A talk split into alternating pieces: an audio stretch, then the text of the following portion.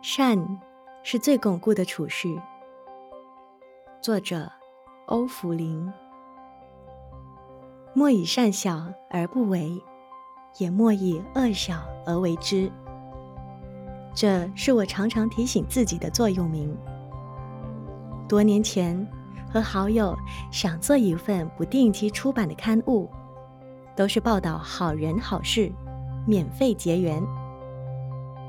然而，在大马要出版一份刊物，真的像一句行内常说的名言：如果你要害一个人，就叫他办杂志，更何况非盈利刊物。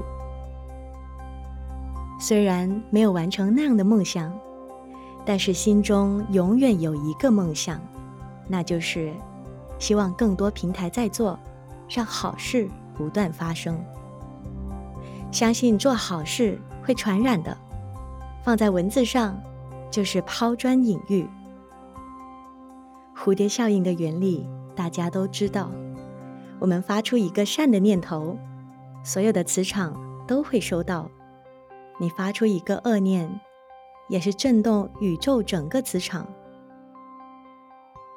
在春节的时候，很多人会去打小人，小人不需要去打他。打小人的时候，心中起的是恶念。小人不要去理会他，让他去，不起恶念。我们只要保护好自己的心，用祝福、回向的心态，小人也会变贵人。如果自己做不到，希望他人做到。如果自己有力量，那么就可以帮助多一些人。